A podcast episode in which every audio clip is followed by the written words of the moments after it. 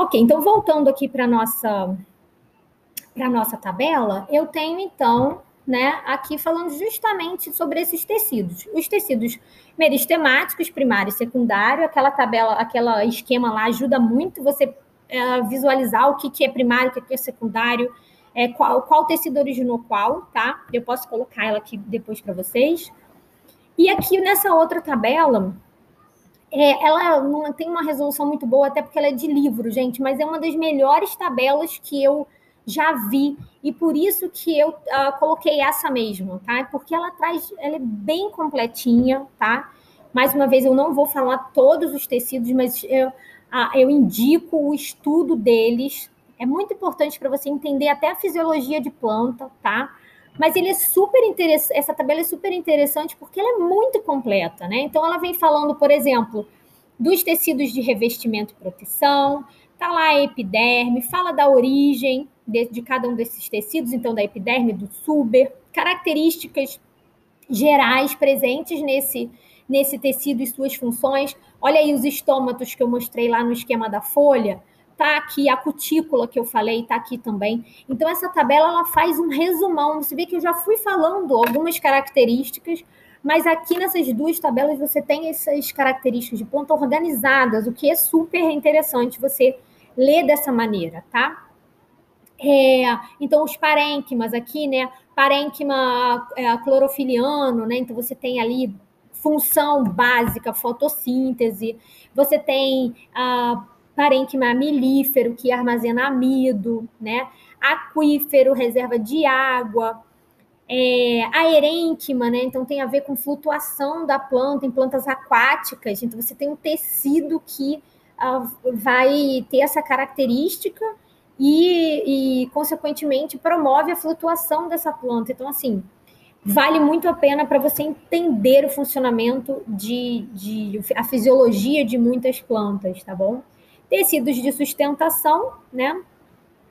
E também tecidos de condução. Esse, gente, não pode não saber, tá? Xilema e floema. Lembrando que o xilema vai uh, compor os vasos condutores de seiva bruta, né? Então, tá falando aqui também. Uh, e o floema tem a ver com a condução da seiva elaborada. Então, o xilema, a, a, o fluxo é da raiz em direção à parte superior da planta e o floema uh, vem das regiões, né, das regiões fotossintéticas, está passando por ali e sendo distribuída pela planta toda, tá? Então, eu deixo aí para vocês a dica de estudar essa tabela e sempre ir fazendo a referência. Vai no, no, no Google, procura imagem ou na sua apostila que você tiver disponível, porque vale a pena estudar assim para você visualizar, tá? E aí, gente, uma outra questão que a gente tem que falar de planta também, que eu também deixei uma tabela super resumidinha, mas com bastante informação, é o a, a questão dos hormônios vegetais, né? Que de vez em quando cai, no Enem mesmo já caiu, uh, mais de uma vez. Então, aqui tem alguns hormônios vegetais que têm a ver com uh, o funcionamento da planta, né? O hormônio que mais cai, gente, são as auxinas, tá? Tem a ver com alongamento celular, uh, tem a ver com fototropismo, a, aquela característica que a gente sabe, isso aí é nossa vivência, que as plantas, né, elas tendem a crescer em direção à luz. Então, a fototropismo, fotoluz, tropismo é que tem afinidade por, né, e por isso vai em direção. É, enfim, dominância, a dominância apical e, e, em relação às gemas laterais, né? Então você, isso a gente também sabe. Quando a gente poda uma planta, é a gema apical. Lembra que eu mostrei para vocês aqui nessa imagem? Mostrei uma gema apical. Deixa eu só voltar aqui. Eu mostrei uma gema apical, né? Só que você tem gemas laterais também. Então vou tentar aumentar um pouquinho. É pequena essa, vou tentar outra, tá? Então, você tem a gema apical e as gemas laterais. Na verdade, o que acontece é que, por conta desse hormônio, você tem uma dominância da apical, né, para esse crescimento em, em, tamanho dessa planta. Mas se você corta essa gema apical, você meio que neutraliza essa dominância e aí vai, você vai favorecer o crescimento a partir das gemas laterais. Por isso que quando a pessoa que faz jardim, que faz aquelas árvores redondinhas, né? Qual é a, a ideia daquilo ali? Vai cortando as gemas apicais para permitir o crescimento das gemas laterais. E aí vai sempre podando para que essa árvore fique dessa maneira, tá? Então a ideia é, é basicamente essa. Eu tinha uma árvore aqui na minha casa que foi mais ou menos, a gente teve que cortar, ela estava é, inadequada aqui por causa de, de, uma série de coisas, e aí a gente teve que cortar uma parte dela por conta do telhado e tudo mais. E ela rapidamente brotou todinha na lateral. Então, assim, isso é isso é bem comum, tá? É, é justamente é, isso acontece por conta dos hormônios vegetais e a auxina tá nesse, nesse processo. Então, tem uma série de outros hormônios, né? Por exemplo, você tem a, o ácido abscísico, você tem o etileno. Etileno é responsável por amadurecimento dos frutos, né? Por isso que você não pode botar uma banana madura, se você não quer que tudo amadureça, você não pode botar uma banana madura, fechar junto com outras, porque vai amadurecer tu, todas as suas bananas rapidamente, né? Porque ali o etileno ele acaba se propagando facilmente por aquele ambiente e, e amadurece uh, em grande quantidade rapidamente os demais frutos, tá? Então é, é um hormônio que participa desse processo de amadurecimento. É, você tem, por exemplo, o ácido abscísico, está relacionado a, ao envelhecimento das folhas, né? Flores e frutos também. Você, então, você tem, na verdade, vários hormônios trabalhando para diversas atividades de planta. Tem hormônio que, que vai justamente estar tá relacionado com a abertura e o fechamento dos estômatos, né? Então, o ácido abscísico a, ah, promove aí fechamento de estômago então, você tem, de fato, uma série de, de funções desses hormônios, tá? Leiam também essa tabela. Eu acabei de selecionar aqui é, alguns que são mais falados, mas não significa que os outros também não são importantes, tá bom? Então, essa tabela, além de tudo, traz o local onde esses hormônios são produzidos e como eles são transportados na, na planta, né? Então, vale bem a pena você dar uma olhadinha também. Tá? Destaquei os principais. Nesses dois próximos slides aí, o que está sendo falado e discutido é a função da auxina porque eu destaquei por ser realmente o que é mais falado, cobrado e, enfim, é, é o que nesse momento é o que, que vale destacar, tá? Então, na verdade, aqui foi a ideia, né? Essa é a experiência de Wendt, que na verdade mostrava a questão do, da participação da auxina no fototropismo, né? nessa tendência da planta ir em direção à luz. É, então, na verdade, aqui nesse, nesse, nesse experimento, você tem lá uh, plantas diferentes, né? Você tem um agar, o agar é tipo um gel, tá, gente? É um agar simples, sem nada, que está aqui com a cor azul, né? E uh, você tem um agar que foi colocado sobre ele ali, a região é, com bastante auxina, né? Cortou-se a parte superior aqui, colocou sobre esse agar. Então, ele está impregnado da substância que ali está presente, que a gente já falou que a auxina aí é importante nessa região, né? E aí, o que, que foi visto?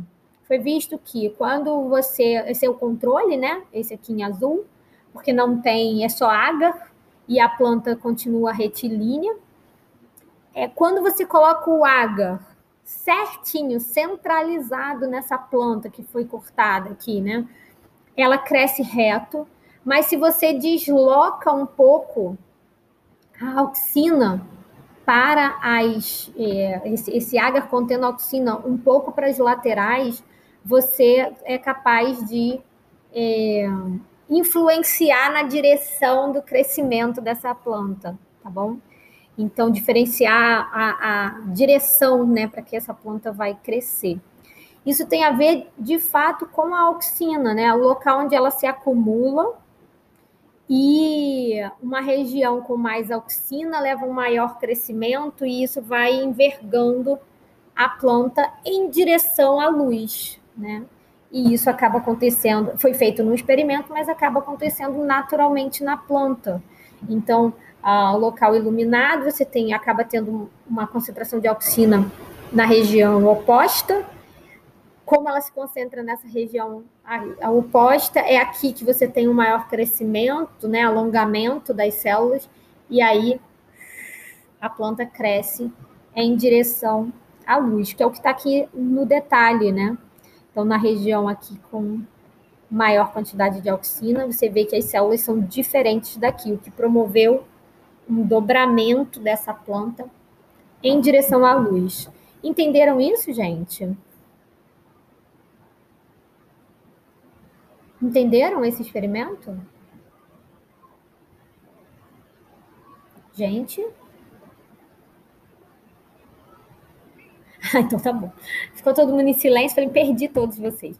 É, aqui, na verdade, é a questão da dominância apical, né? Que eu já falei, mas aí aqui para você visualizar mesmo, né? Então você tem ali é, o fato né, dessa gema, a presença ali da auxina e tudo mais, você tem uma gema apical que vai é, dominar sobre as demais, mas se você retira a eliminação dessa gema apical, né? Você vai favorecer o crescimento das gemas laterais. Repara que aqui novos brotos estão surgindo, tá vendo? É, novos ramos aí vindos das gemas laterais. Mas se você aplica a auxina, né, nessa gema que você tirou, ainda assim as gemas laterais permanecem dormentes, mostrando mais uma vez o papel da auxina nesse nesse processo de dominância apical. Esse experimento entenderam? Posso seguir?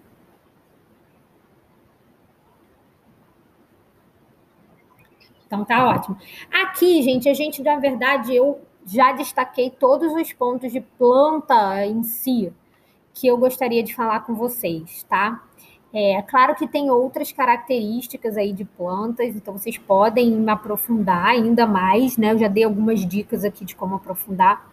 E mais para frente, a gente tendo mais oportunidade, eu vou trazendo outros elementos aí. Depois que a gente acabar com o, o programa básico, né, de, daquelas, de, daquelas, daqueles assuntos que eu selecionei, que para te dar uma, uma noção geral e coisas que estão muito relacionadas ao vestibular, aí a gente vai trabalhando pontos mais é, exclusivos de cada matéria dentro da nossa, da nossa questão de tempo mesmo, tá? Mas aqui eu te dei uma noção bem geral do funcionamento celular, da, da do, do funcionamento das plantas, do, da reprodução, né? Da questão de controle hormonal, da fisiologia. O que que falta? Falta eu falar da condução de seiva bruta e de seiva elaborada. E esse experimento aqui tem a ver com essa condução de seiva elaborada também.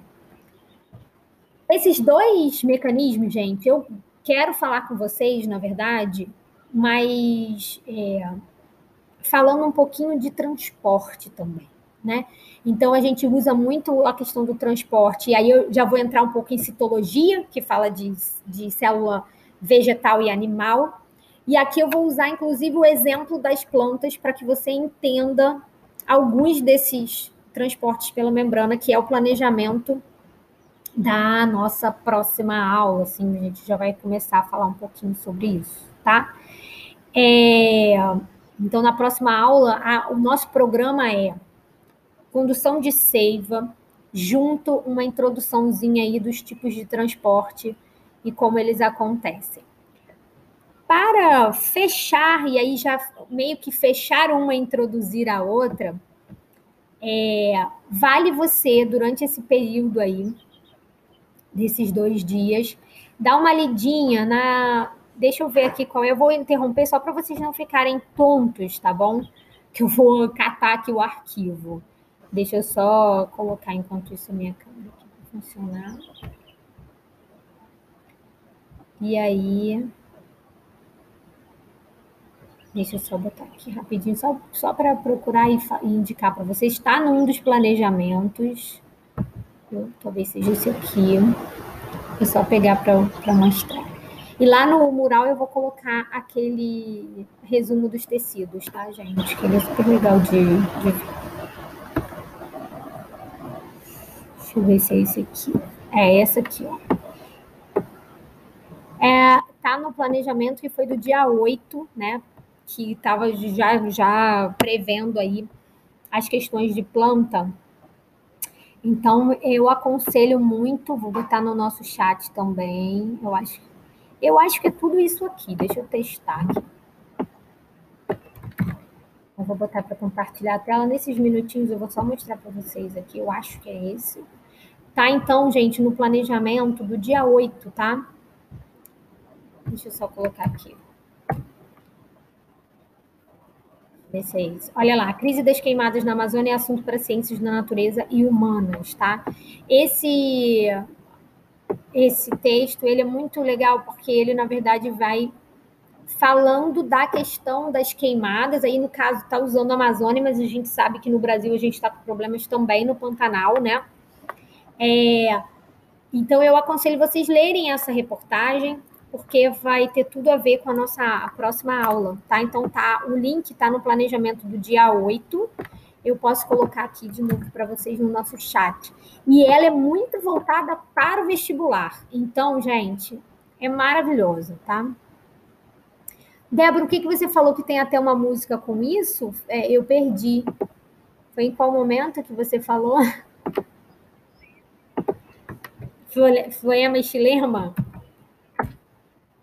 Eu não lembro. Ah, eu não sei essa música. Eu, na verdade, o, a questão da direção, eu falo muito para cima e. É o contrário. Chilema sobe, floema desce. Olha só. É, então, eu, na verdade, lembro, é, assim, né? Até falei, falo com os meus alunos, é assim, é uma comparação horrorosa. Mas é, se ela servir para você lembrar, tá ótimo. Que é o chilema, a seiva vai para cima tá? É horrorosa, é, é, passível de riso mesmo, tá, Débora? Mas é o que é o que o que ajuda a lembrar, tá? Então, Chile, qual é o mesmo seu, Léo, que você fala? Vem do chão, né? Léo tá aí, ele tava, ele saiu. Então, Léo, Léo deu uma ideia também, se facilitar, pode ser também, né? Que o chilema vem do chão, tá? Então, também ajuda. Então, pode ser tanto o chilema, a, o transporte vai para cima, quanto a, no chilema a seiva vem do chão. Então, vocês podem usar essas duas formas. E, na verdade, o floema vai ser né, na, no sentido contrário, distribuindo para toda a planta. Gente, era isso por hoje. Aqui eu tenho o link, estou colocando aqui para vocês, tá? Coloquei no chat o link dessa reportagem e é ela que a gente vai usar na aula que vem já introduzindo um pouquinho de transporte, tá? Então a gente vai falar ainda um pouquinho de planta, mas já com uma pegada aí partindo para citologia, tá bom? Leiam essa reportagem e a gente se encontra então na próxima aula, tá bom? Um beijo, gente, até.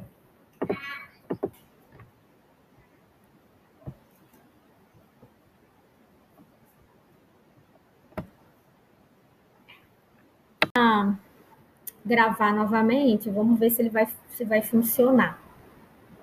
Que eu acho que vale a pena a gente ter um registro, né? Então, na aula passada eu consegui a primeira meia hora de discussão, ela está gravada. Foi um, um dos links aí, materiais que eu coloquei nesse planejamento, que eu falei para vocês, né? Que, que esse planejamento dessa semana foi um pouco retroativo, até nesse sentido mesmo. Então, vamos, vamos que vamos. Deixa eu só admitir mais a gente vai entrando aqui. E aí a gente segue a nossa aula.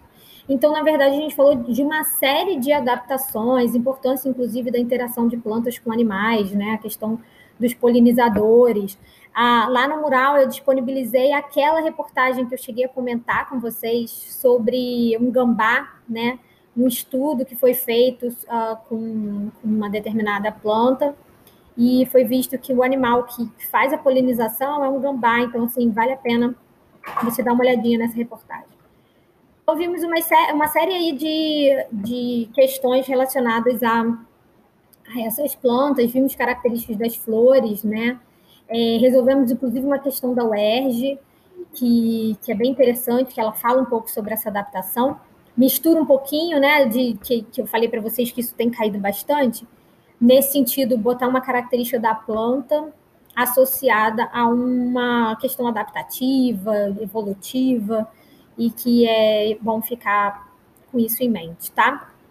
Aí a gente aqui tem um quadro comparativo, né, entre monocotiledôneas e dicotiledôneas, mostrando algumas diferenças dessas plantas. Então, por exemplo, vou dar um exemplo, né? As dicotiledôneas, essas árvores de tronco, né? Aquele tronco bem característico, um, um tronco que tem crescimento em espessura aí, é característico de uma dicotiledônia. Já uma monocotiledônia, é, por exemplo, o milho, né? Aquela característica de, da, da planta do milho, é, é é, bem, ele é classificado como uma monocotiledônia e ele tem algumas dessas características, é, assim, bem claras essas características que estão na tabela, né?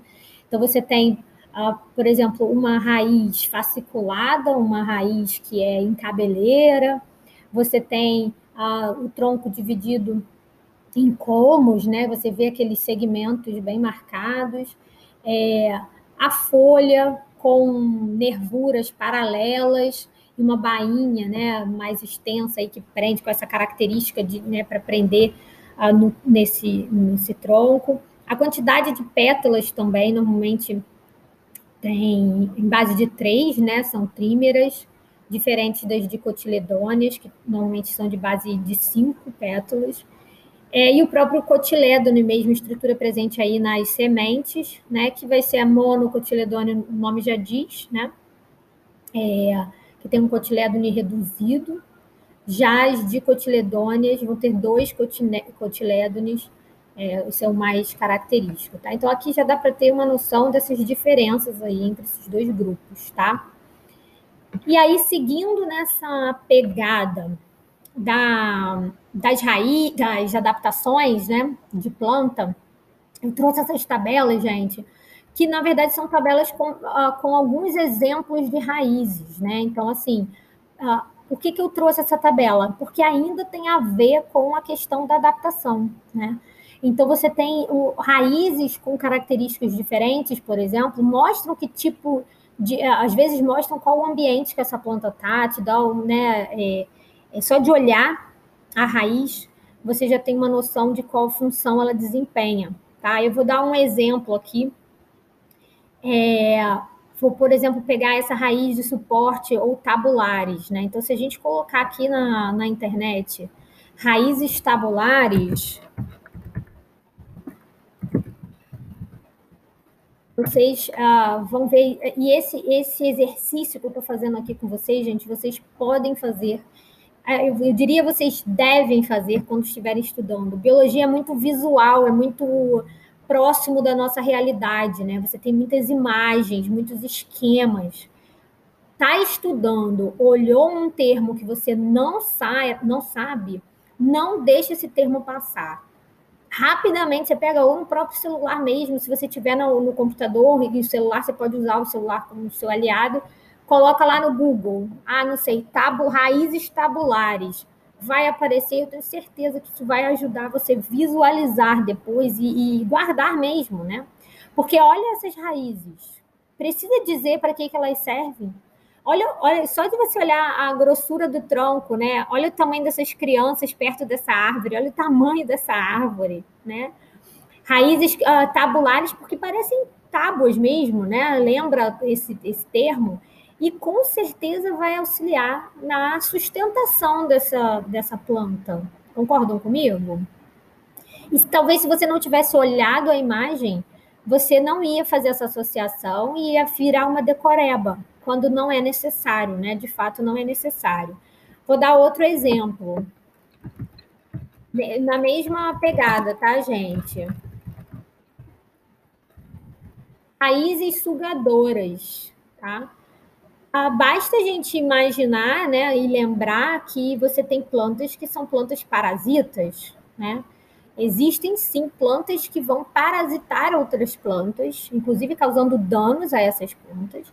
E as raízes, por exemplo, as raízes sugadoras, permitem que essas plantas parasitas extraiam a, a seiva, enfim, os nutrientes da planta que ela hospedeira, né? Da planta que ela está é, parasitando. Então, sim, existe, é, é, existe, existem plantas parasitas de outras plantas e elas essas plantas parasitas possuem estruturas que permitem esse parasitismo, permitem essa relação, tá?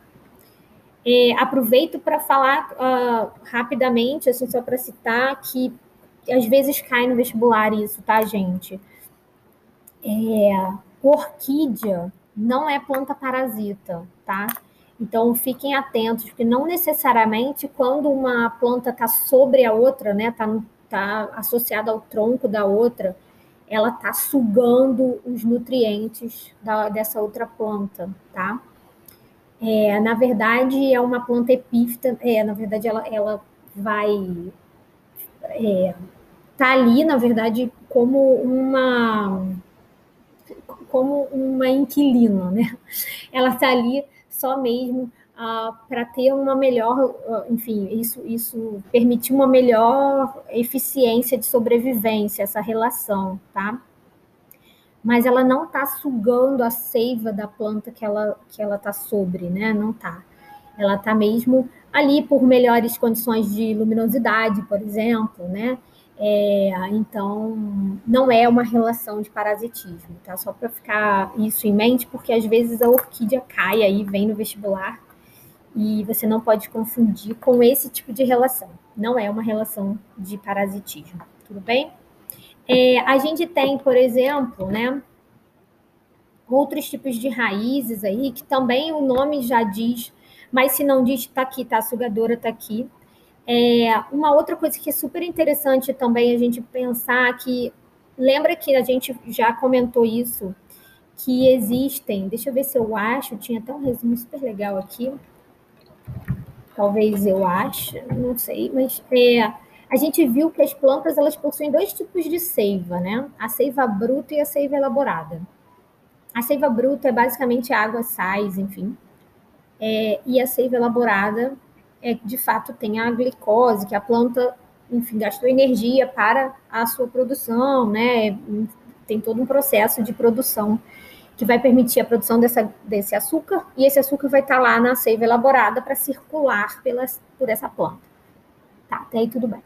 Existem uh, parasitas que, na verdade, vão absorver, né? Vão, na hora que estiverem parasitando a outra planta, eles vão sugar e vão captar a seiva bruta, tá? É, e tem um outro tipo de parasita que, na verdade, vai é, pegar seiva elaborada, tá bom? Esses dois, talvez seja isso, eu vou colocar, tá? Talvez seja. É, acho que era isso aqui mesmo. Aqui tem um pouquinho falando desses dois tipos de parasita de planta. Então, uh, exemplos, tá? O cipó chumbo e a erva de passarinho são uh, parasitas com propriedades diferentes, tá? O cipó chumbo é o que a gente chama de holoparasita. É, é um parasita que, na verdade, vai depender completamente da sua planta hospedeira. Porque, na verdade, ele capta seiva elaborada, ele capta a substância pronta já, tá? É... Enfim, então ele, ele, ele vai depender completamente dessa planta hospedeira. Os, os hemiparasitas, na verdade, é o caso do, do da erva de passarinho, né? Ela vai, na verdade, é, fazer um, uma extração desse, dessa planta hospedeira de seiva bruta. Então, ela tem capacidade, a erva de passarinho tem capacidade fotossintética, então ela vai usar a seiva é, bruta, e mas ela mesma é capaz de produzir a, a, a, o seu açúcar, né? Ela é capaz de fazer fotossíntese e, enfim, e se nutrir. Então, ela depende parcialmente aí desse hospedeiro. Por isso, a gente chama de hemiparasita, tá? Então, o cipó chumbo seria um molo parasita, né? Dependendo completamente da sua planta hospedeira. Já a erva de passarinho seria um M parasita, por uh, depender parcialmente, ela suga seiva bruta e é capaz de fazer a, a fotossíntese, enfim, tá? E produzir o açúcar que ela vai utilizar, tá? Existem outras, né? Aqui tem essa tabela é, bem bem completinha, assim, tem alguns exemplos aí para vocês. É, vocês têm, por exemplo, já caiu no vestibular, mas tem bastante tempo que não cai, raízes respiratórias, tá? É, também chamada de pneumatóforos, que na verdade, é, em locais muito. Aí é só a gente ir pensando, né? Se você colocar aqui, gente, a imagem, eu vou dar outro exemplo de como, assim, na minha opinião, isso ajuda muito, tá?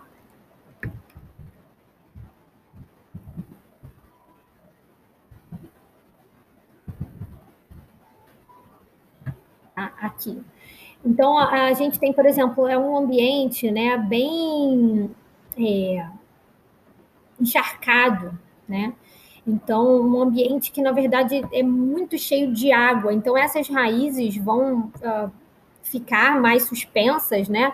Para permitir mesmo que haja troca né, é, de gases, e isso ajuda aí nesse, nesse processo, tá? Então, a gente tem como, uh, talvez, vou tentar pegar uma mais perto aqui, não sei se eu vou acertar na imagem, mas porque às vezes fica pequeno. Mas vale a pena vocês irem estudando e olhando dessa maneira, tá, gente? Então, reparem que é um, um solo muito encharcado, né? Um solo com bastante água.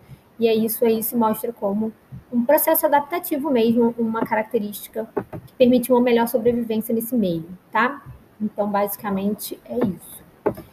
Então, tem outras ali, claro, você pode ir checando. É, e vai olhando, vai fazendo esse trabalho que vale super a pena, tá? Então, dei alguns exemplos. Claro que tem as tuberosas, que de vez em quando também é citado, que é de reserva de alimento, né? Como, por exemplo, cenoura. E aí é, é uma outra propriedade da raiz. Essa, algumas raízes têm um acúmulo é, bem, bem substancial de, de alimento, né? De reserva ali de nutrientes. E aí são caracterizadas como raízes tuberosas, tá? Caules também, uh, você tem uma série de adaptações, né, e tipos de caule. A gente falou é, de algumas especializações, né, a gente falou, inclusive, do cacto, né, entrou aí. A gente tem, por exemplo, caules que tem comos, né, como, por exemplo, da cana-de-açúcar, aquele bem dividido. É, você tem aqueles mais clássicos, né, que são os, os troncos, e aí você tem uh, de árvores, aquele o mais classicão. Rastejantes, então quem já viu uma plantação de abóbora, por exemplo, ele vai bem rente ao chão, tá? Então você tem aí uma série também de uma série de, de é, especializações desse caule. Vale falar um pouquinho aqui, né, sobre esses caules subterrâneos, mais especificamente da bananeira, aquilo que você vê, gente, para cima não é caule, tá? É, então, na verdade, ele está é, tá dentro desse, dessa classe de caules subterrâneos, né, no caso da bananeira. Por isso que quando você corta bananeira, nasce mais bananeira, corta bananeira, nasce mais bananeira, tá bom? Então, na verdade, é, é, é um caule subterrâneo da, da bananeira.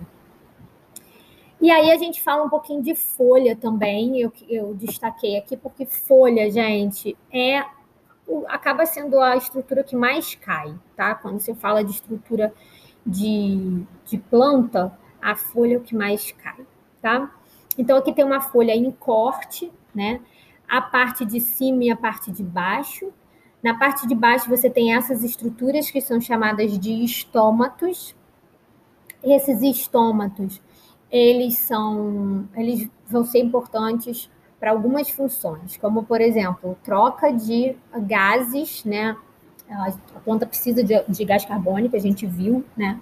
Precisa de gás carbônico para fazer fotossíntese e uh, lembra que vai liberar oxigênio no processo, né?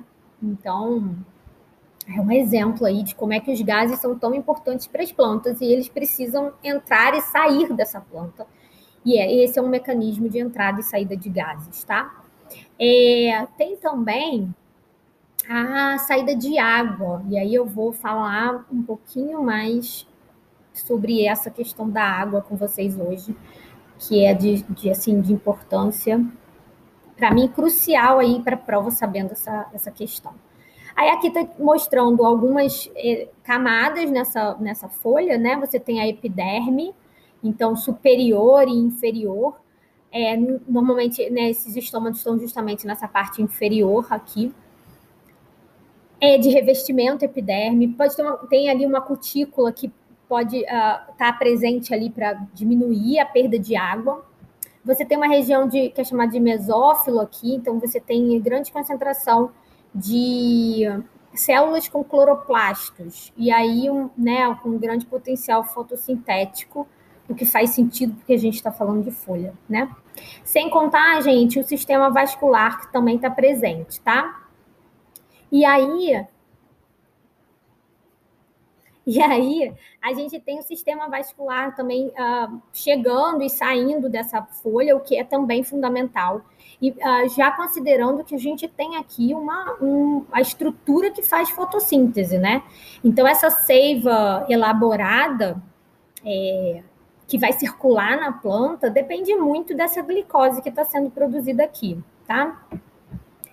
Aí temos, uh, ah, para falar um pouquinho, né? Eu, eu trouxe também essa questão aí do. Essa questão do só um instantinho, gente. Deixa eu só dar uma olhadinha aqui. Dos tecidos, tá? Eu trouxe aqui umas duas tabelas que vão, na verdade, é... eu acho que, que parou aqui, né? interrompeu, gente, para vocês a imagem. Tá, peraí, que eu, eu acho que eu cliquei aqui sem querer, só um instantinho. Peraí, rapidinho.